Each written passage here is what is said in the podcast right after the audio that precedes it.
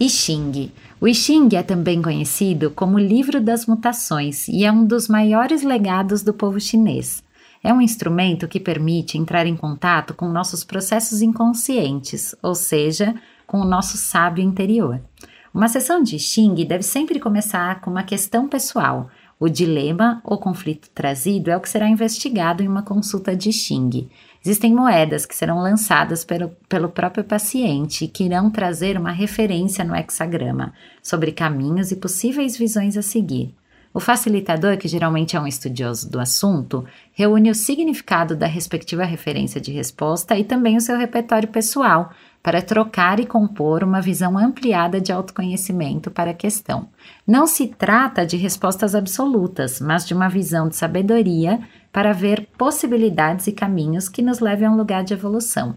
A consulta pode ser sobre assuntos afetivos, financeiros, profissionais ou familiares. Curandoria.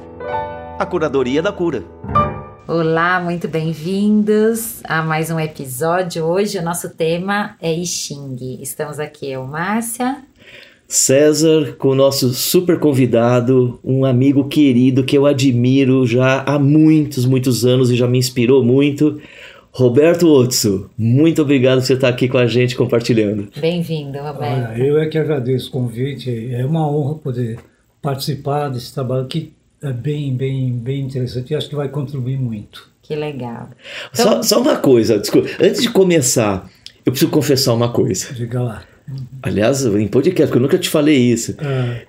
Quando eu assisti pela primeira vez a, a sua palestra, Roberto, eu saí tão inspirado que aquela noite eu não consegui dormir, de tão inspirado que eu fiquei e eu fui atrás de você e obriguei você a dar aula de curso que você nem tinha estruturado ainda. Curso de que que era? Você ia me dar aula de, de, de filosofia é, é, taoísta, é, os, os, os, os, os ideogramas numa mesinha no bar do, do, do Instituto, não, do, do Centro Cultural Vergueiro, que, que não tinha nem lugar. Uhum. Então, assim, é, é uma admiração que eu já tenho há muitos anos com você, que ela só se consolida pela consistência e riqueza que você tem, proporciona já para muitas pessoas e está aqui agora no nosso podcast. E agora o Roberto vai ter que voltar para mais cinco programas com tudo isso que o César contou sobre ele. É. Mas vamos lá, hoje a gente teve que escolher um assunto dentro de tudo isso que o Roberto traz e hoje a gente escolheu o Xing, né?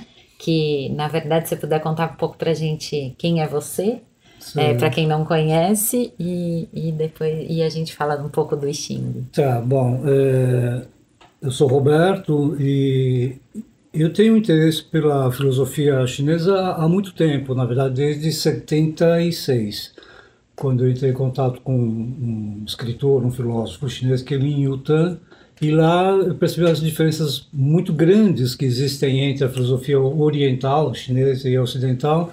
E nessa comparação, que é de uma forma muito humorada, que eu acabei entrando em contato com, com a filosofia chinesa, daí com o taoísmo, o zen budismo e as outras áreas. Então são áreas de interesse meu já de muito tempo. Que Você é, é budista? Não, na verdade eu não sigo nenhuma religião, mas eu sou um grande admirador das filosofias orientais, taoísmo e zen budismo especialmente, né? Mas não como, não como praticante. E como filosofia serve para todo mundo? Serve porque tem uma coisa interessante, tem alguns autores que nem consideram o zen budismo e o taoísmo como filosofia ou como religião, mas consideram como psicologia porque os conteúdos que estão hum. dentro do Zen budismo, do taoísmo, eles são muito aplicáveis à vida prática é, porque fala de, de, de, saber lidar com questões egóicas, é, de valores. Então, no fundo, tem uma visão muito prática, daí que pode até ser entendido como psicologia, como alguns é, profissionais da área de saúde consideram. Então, é filosofia, sim, mas é, é muito mais uma forma de ver o mundo, uhum. uma sabedoria tradicional que por isso mesmo, por ser uma coisa muito sábia, pode permitir que as pessoas é, entendam as coisas de uma maneira mais, mais profunda, mais elevada. Sem Eu acho que é interessante é, disso que você falou, é chegar no óbvio, né?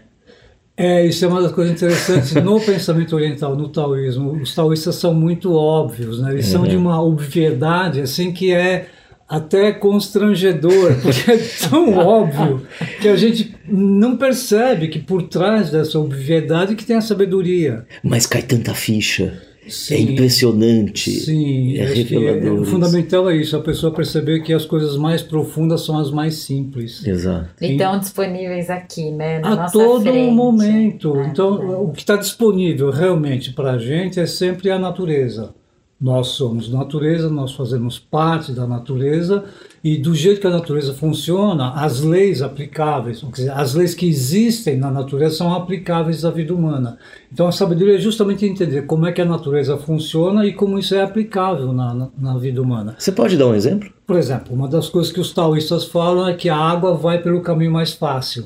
Uhum. é muito óbvio, porque se formos pensar em termos de ciência, a água sempre vai pelo caminho do menor esforço e da menor resistência. Quer dizer, na verdade, a natureza sempre vai pelo caminho do menor esforço e da menor resistência. Uhum. Quando se vai pelo caminho do menor esforço, menor resistência, é, é, o caminho sábio. É o caminho da que deveria ser o fluxo, que a gente poderia estar conectado. O fluir significa ir pelo caminho mais fácil, que significa o caminho do menor esforço e da menor resistência, como faz a água. Quer dizer, a água não briga com os obstáculos. É, se tiver uma pedrinha ali desvia. numa cachoeira, ela vai, né? Desvia, desvia. Então, em vez de ficar brigando. Não emperra. Não, não, não fica. Vai, né? É, é. Então, esse Flui. fluir que tem a ver com a água uhum. e que tem a ver com o caminho mais fácil, né? uhum. né? Que é do menor esforço, menor resistência, ali a gente percebe a sabedoria. Agora, aí, isso daí, vamos dizer, se, se as pessoas falam, ah, mas daí então eu não vou persistir numa coisa que eu quero? Como Isso. é que fica essa aí, história? Aí é interessante porque aqui no, no, pensamento ocidental existe uma, uma tendência a pensar que se não for com muito esforço, com muito sacrifício, não uhum. tem valor tem que sofrer, tem que batalhar, tem que resistir, fazer de tudo para conquistar. E as crenças, né? Nada cai do céu. Isso, né? então honra tem uma ideia sempre de que a, a, a, dignidade, a honra, a vitória vem por meio do sofrimento. Então tem que sofrer para conquistar, tem um sacrifício. Para o taoísmo, isso não é sabedoria. Para o taoísmo, isso é masoquismo. E não existe isso na natureza. Adorei, Exatamente. É Esse é um ponto, né? Exatamente. Se a água vai pelo caminho mais fácil Uhum. E, e, as coisas fluem. E o, e, o, e o rio chega no mar, que chega no total, no maior, que é na realização, é pelo caminho mais fácil. Então, para que sofrer tanto? Essa ideia de quanto mais sacrificado, quanto mais difícil, melhor, quanto mais complicado, melhor, isso é um pensamento torto, porque gera um sofrimento e não gera resultado nenhum. Ou gera, mas porque você está ali batendo. Não, mas gera muitas justificativas também. Sim. Né? Eu faço tudo isso porque você não sabe o que eu já passei na vida. Entra na vitimização. Isso, que isso me custou e tarará. Você é. vai ver, e fala para filho isso, sim, né? Sim, você sim. vai ver quando você crescer, a vida não é fácil. É, isso faz parte do, do, pensamento ocidental. Não que tenha erro nisso, que tenha alguns valores aí que precisam ser considerados. Mas o, o judaísmo cristão é baseado em alguns princípios que tem o seu motivo de existir, mas que é diferente do princípio oriental. Hum. Por isso que essa ideia de que tem que ser sofrido, que tem que ter, lutar muito para conquistar, não faz parte do pensamento oriental. Só que também tem uma coisa, não quer dizer que a gente tem que buscar o esforço zero ou a resistência zero, porque na natureza isso não existe. Sim. Por exemplo, nós temos aqui um copo de água que está em cima da, da, da mesa. Ali o copo Nessa situação, o copo está numa situação de menor esforço e menor resistência. Mas tem esforço e tem resistência, que a gente não vê, mas existe, porque o copo está sendo chamado para o centro da Terra, que é a lei da gravidade. O próprio peso dele sobre a mesa. Exatamente. Então existe um Já... esforço do objeto ir para o centro da Terra, por causa da força da, da lei da gravidade. Uhum. Agora, existe uma resistência que a mesa não permite que vá para o centro da Terra. Então, o copo está exatamente agora na condição de menor esforço e menor resistência.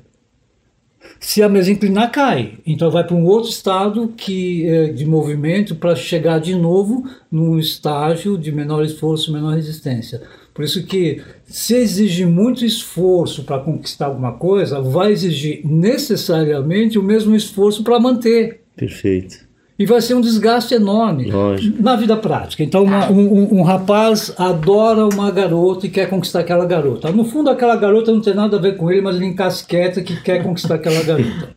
Aí ele vai fazer de tudo para conquistar a garota, vai mandar flores, bilhetinho, vai escrever um cartaz em frente à casa dela, fulano, eu te amo. Ela adora dançar, ele vai aprender a dançar. Ela gosta de pessoas musculosas, ele vai fazer academia, vai mandar jogar flores, é, pétalas de flores em cima da casa dela com helicóptero. Vai fazer um esforço danado para conquistar a garota e vai conquistar, vai ganhar no esforço vai uhum. ganhar no cansaço. Agora, se ele fez tudo isso para conquistar a garota, se ele parar de fazer isso tudo, a garota vai embora. Porque ele vai precisar uhum. manter o esforço que teve para passar aquele personagem encantador isso, à altura. E vai né? precisar desse esforço para manter a relação. E ah. esse esforço pode ser, inclusive, a pessoa que também é, acha que se parar de trabalhar ela vai ficar pobre. Tem Sim. a ver isso? Sim. O esforço, tudo que na verdade é o esforço trazendo algum tipo de dependência, algum tipo. Então, aí entra o seguinte: se a pessoa se esforça tanto para conquistar alguma coisa, querer alguma coisa, e não está conseguindo, exige mais esforço e encontra mais resistência, indica que ou a pessoa está no timing errado, ou está indo atrás de uma coisa que não tem a ver com a natureza dela. Uhum. Então, ou está no tempo errado, ou está buscando uma coisa que não tem a ver com ela. Porque, no caso da, do, do, do, do, pobre namorado. coitado que está conquistando a garota aí, se ele faz tanto esforço, é porque na verdade tem resistência. Uhum. E se tem resistência, não tem a ver com a natureza dele.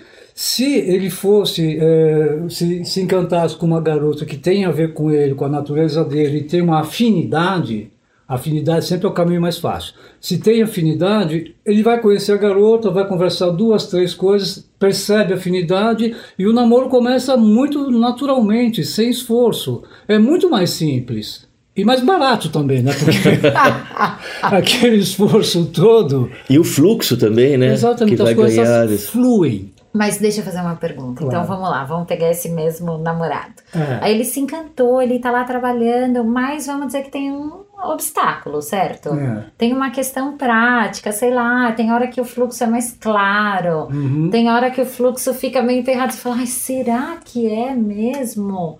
Poxa, e, é, e mesmo com fluxo tem obstáculo, certo? Sim, pode ocorrer. E como, como ter esse discernimento, entendeu? Entre o que é fluxo, porque como a gente não está acostumado e foi vendido além do esforço, como saber quando é uma pedrinha que você vai desviar? Então, é justamente isso. Você tem um caminho, tem um fluxo, se encontra uma pedra no caminho, tem que agir como a água. A água não briga contra a pedra, ela contorna e segue adiante. O esforço que se tem para sobrepor, passar por um obstáculo, vencer um obstáculo, brigar com um obstáculo, é tão, pode ser tão grande que não vai valer a pena. Entendi. Então Aí, é... no caso, é melhor fluir. Né? É, em vez de ficar brigando com aquilo, é melhor seguir por um outro caminho. O melhor caminho, segundo o taoísmo, segundo o Xi, não é brigar com as coisas ruins, é ir em direção das coisas boas. Aliás, é isso que eu te perguntar, Alberto. Com, com toda essa, essa reflexão em cima da natureza que te atraiu né, para as questões das filosofias, né, é, qual a relação que isso tem com o I Ching, que a gente ouve falar como uma ferramenta de possibilidade de autoconhecimento? Ela é adivinhatória, ela é oracular, ela é para ver momento, ela é para ver a vida, ou ela é para adivinhar alguma coisa que eu estou em dúvida? É, então, Perguntei muita coisa. Não, mas vamos tentar responder tudo isso. É. A primeira coisa, é lógico que o I Ching, tanto quanto o tarô, astrologia, búzios são conhecidos como oráculos, uhum. métodos divinatórios ou métodos adivinhatórios. O, o, o I Ching também pode ser é, colocado nessa categoria, mas o que a gente pode dizer é o seguinte: o I Ching é um livro escrito há cerca de 3 mil anos. A prática deste oráculo, vamos chamar assim, já existia há dois mil anos antes da escrita do livro. Portanto, este método tem cerca de uns 5 mil anos. Hum. E como é baseado nas leis da natureza, que é uma grande sabedoria chinesa, a gente pode dizer que, na verdade, o Ching, que é um livro, é um grande livro de sabedoria, especialmente um livro de sabedoria. Tanto é que a palavra Ching significa livro clássico eh, das mutações. I, quer dizer, mutação, Xin quer dizer livro clássico. É, livro clássico porque tem uma sabedoria é, perene, imortal, né? por isso que é considerado um clássico. Então dá para dizer o seguinte, que o I Ching é um grande livro de sabedoria, portanto consegue ajudar as pessoas a encontrarem eixo, entendimento, serve como autoconhecimento e caminho especialmente de autodesenvolvimento. Hum, isso sim. Isso significa o seguinte, que uma pessoa que usa o I Ching exclusivamente para fazer previsão, eu costumo dizer que a pessoa está querendo matar a pulga com canhão. É, Ela usa é uma verdade. sabedoria, um livro de. Milenar de sabedoria profundíssima, só para saber se o namorado ou a namorada ah. vai ficar ou não vai ficar. Ou seja, não está usufruindo da profundidade. Isso. É claro que uma pessoa pode perguntar para o Shin a questão amorosa. Isso não é uma questão menor. A, a, questão é se a pessoa tem uma visão ou uma intenção única, exclusivamente é, egóica. Sim. Uhum. De só querer conquistar por uma questão de apego, de ego. Aí a própria relação não vai ser positiva. O que acontece é que o Exin responde não ao ego da pessoa, responde à essência da pessoa. O que a gente pode dizer é que o Exin responde não o que a pessoa quer, mas o que a pessoa precisa. Maravilha. Por o autodesenvolvimento e, no caso da relação amorosa, para que seja uma relação positiva para ambas pessoas. Sim. Por isso que é um livro de sabedoria, de orientação pessoal e de autoconhecimento e desenvolvimento. Agora, nesse caso, é, teria, por exemplo, algumas indicações, falando de uma questão prática, de como a pessoa se interessar em procurar o I Ching? É, todo mundo tem questões pessoais, quer seja de ordem profissional, familiar, saúde, afetiva, financeira, todo mundo tem questões. O conselho sempre é, segundo os, os mestres taoístas, tenta resolver essas questões da maneira racional, prática, com seus próprios recursos. Mas às vezes a pessoa tenta resolver racionalmente e começa a patinar, patinar, porque ora pensa uma coisa, outra muda de ideia, depois volta atrás e pensa de novo, e a pessoa fica perdida, patinando nessa questão, porque racionalmente ela não consegue resolver. Quando a pessoa chega nesse estágio, nesse momento de ficar muito confuso, porque a racionalidade não está sendo suficiente para resolver, uhum. vale a pena utilizar recursos que sejam não racionais, uhum. que quer dizer a intuição, Sim. que é não racional. Então a gente pode dizer que o Ishin é um recurso, é um método de contar, entrar em contato com o lado não racional da pessoa.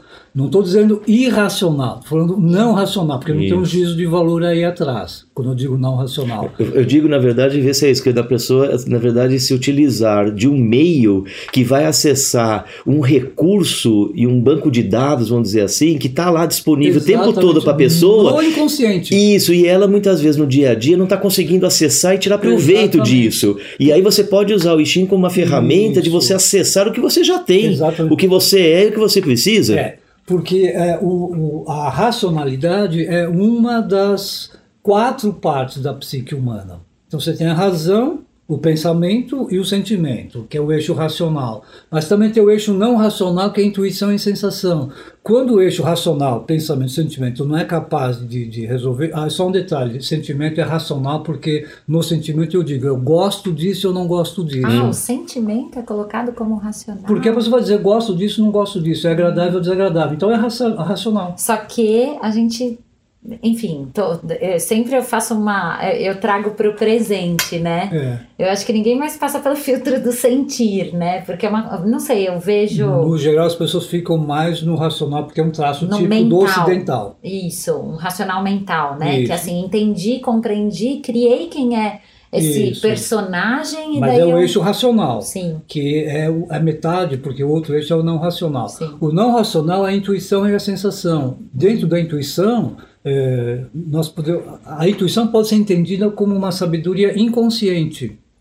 Uhum. Então, ao o, o, utilizar o Ishin, nós entramos em contato justamente com essa parte da psique que é não consciente, não racional, é, e que lá dentro tem uma resposta. E é uma resposta que vem de um outro nível que não é da racionalidade, que é o não racional. Né? Para isso, para que seja realmente um contato com o inconsciente ou com a, fa a, a, a faceta não racional da, da, da consciência, é, é, preciso que dê espaço para o inconsciente o não racional se manifeste. Daí se utiliza moedas para sortear, entre aspas, ah. um texto que se refere à questão que a pessoa passa. E a resposta do Shin sempre é um paralelo, uma analogia entre a situação que a pessoa passa e uma das 64 situações típicas ou arquetípicas da natureza. Então não importa o que a pessoa esteja passando, sempre vai ter uma situação análoga na natureza. Vai ser uma das 64 situações que o I Ching contempla como um arquétipo. E, e, a, e o I Ching vai dizer: olha, a situação que você passa corresponde à situação é, em que tem a montanha embaixo e madeira em cima, ou seja, a rocha. Isso são, na verdade, os ideogramas. Os hexagramas. Os hexagramas, desculpa. É, então tem uma montanha e a árvore em cima. Acontece que a, a, a natureza consegue fazer árvores crescerem na rocha. Sim que é lento, pouco a pouco, mas fica muito firme. Então, numa resposta como essa, o Ishin estaria dizendo: a situação que você passa corresponde a uma árvore que cresce na montanha rochosa. Se você agir exatamente como a árvore age nessa situação, que é análoga, análoga à tua situação, você vai ter o jeito mais sábio de lidar com a situação. Por exemplo, ter paciência, saber que vai brotar, mas que precisa de tempo. Aproveitar todas as frestas, todos os Agora, espaços vazios, Roberto, e você consegue consegue crescer. Posso fazer uma pergunta picante, mas que pode estar por Adoro trás? pimenta. Ótimo, eu também. Adoro acarajé quente. É, que talvez tenham pessoas ouvindo esse nosso podcast é, que tenham muita compreensão e sintonia com isso. Tem um time crédulo e tem muito times céticos. Sim. Vou fazer uma pergunta agora bastante picante. Vou falar assim, se o texto do I Ching ele já é realmente, incontestavelmente sábio, qual seja a minha pergunta, o lugar que eu esteja, tanto faz o que vai sair ali, que é tão sábio que qualquer coisa que sair ali sempre vai ter uma interpretação que cabe para aquela, mesma, aquela situação que está lá. Então, de que está valendo lá ficar montando é, hexagrama, jogando moeda? Chutei o balde agora, não, Roberto. Não, é o que eu. Porque eu... tem pessoas assim, falam assim, então isso é uma, uma balela. Não, não, não, não. A pergunta é altamente pertinente. Eu tenho até vergonha de perguntar isso para você, mas não, eu. Não, absolutamente. Eu acho fundamental esse tipo de pergunta. Eu vou te dizer uma coisa: o uhum. tem 64 respostas, que são chamadas 64 hexagramas. Uhum. Isso em termos de constituição do livro. O Shin tem duas ou três respostas só. Duas ou três respostas? Quatro, cinco, se eu quiser ser muito generoso. Como é? Não entendi. É, por exemplo, tem 64 formatos, mas as respostas ainda podem ser diminuídas, é isso? Você pode sintetizar e vai chegar em algumas ah, questões entendi. básicas. A essência da essência vão dar quatro vão dar respostas. Quatro, um, Mutação, tudo sofre mutação. Tá. Por isso chama livro das mutações. Então, se tudo sofre mutação, dá para dizer que, que, as coisas não são sempre iguais, estão sempre mudando. Daí a ideia da mutação. E se tem mutação, é lógico que as coisas não são permanentes. Então, a segunda coisa que o taoísmo vai falar é que todas as coisas são impermanentes. se as coisas são impermanentes, acaba sendo uma estultice, acaba sendo uma acaba sendo pouco inteligente a pessoa se apegar às coisas que vão mudar, porque vão mudar. Não tem como. Não tem como. Aliás, é posso fazer uma citação sua? Diga. Só existe uma coisa imutável no mundo: a mutação. Isso, é. Não é minha frase, mas. É, é, é que eu ouvi de você. Sim, porque o só está transmitindo o pensamento oriental que diz que na vida tudo sofre mutação, a única coisa que não sofre mutação é a mutação. O taoísmo fala isso, mas não é só os taoístas não, porque você vai perceber que o Heráclito falava a mesma coisa, então não é exclusivo dos chineses, os chineses também diziam isso. É, mas é, é, é, isso. Volta aos quatro que você estava falando, que um leva a outro. Então, primeiro tem a mutação. Mutação, mutação impermanência, impermanência, desapego. Desapego. Vai falar também sobre compaixão. Então são os quatro. Que um Não, leva tem a outras. Tem Não, outras. você falou que tudo se resume é, a quatro. Mas no você... fundo é isso. Se a gente quiser pensar muito seriamente, muito sinteticamente, a gente pode dizer que 95% das dores humanas vem por causa do apego. Uhum. Não importa qual seja o assunto. Uhum. Afetivo, financeiro, saúde. Relacionamento. É, não importa. O que gera dor é apego. Sim. É verdade. Por isso que a resposta seria desapego. Mas não significa que no fluxo não tem dor, certo? A dor é inevitável. É. Se você é um ser humano, a dor acompanha. Acho isso Porque você tem células nervosas, como uhum. é que você não vai ter dor? Você tem ego, como é que não vai ter dor? Sim. É inevitável.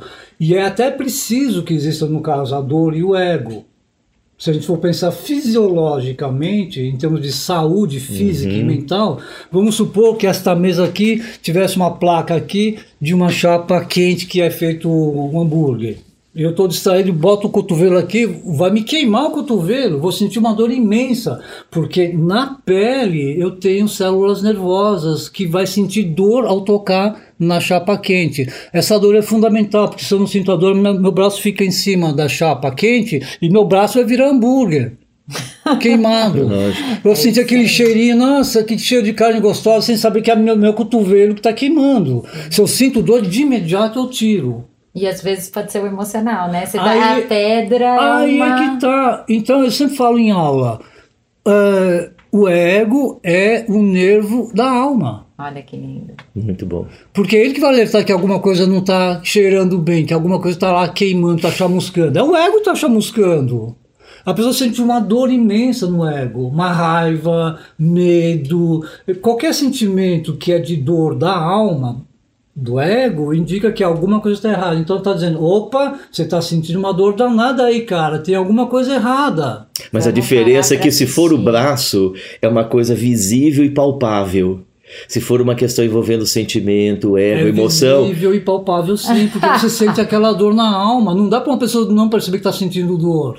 Ah. Da perda não dá para a pessoa não sentir, perceber que está sentindo raiva. Você pode querer não perceber e tentar abafar. Entra mas no processo não, de negação. Eu, eu como mas, mulher nessa mesa, mas, posso dizer que é verdadeiro. É verdade. A gente não dá para a pessoa esse... não perceber. É muito palpável, sim. É um você GPS vai sentir, mesmo. por exemplo, coração palpitando, então é físico. Você vai sentir um, um, uma acidez no estômago, então é físico. Você vai bater a mão na mesa louco da vida, então é, então é palpável, não é tão distante, não. Agora, uma coisa, com essa questão, por exemplo, do, do I Ching, é. É, e como outras ferramentas, o I Ching, é, você percebe, Roberto, que as pessoas chegam com muitos, muitos uh, sofrimentos, agonias, aflições, é, questionamentos, dúvidas, perguntas e tudo mais. As pessoas chegam, na sua experiência, querendo solução, querendo receita. Olha, vou querendo... fazer uma pausa de um minutinho para nossa vinheta intervalo e aí a gente volta com essa pergunta que é se as pessoas chegam com perguntas práticas e se Não, as pessoas ajudar. elas querem, na verdade, na consulta ou com o terapeuta, a, a solução. Elas querem, né, e na verdade elas estão querendo, na verdade, resolver. Solução e xing, a gente já volta. Curandoria. A curadoria da cura.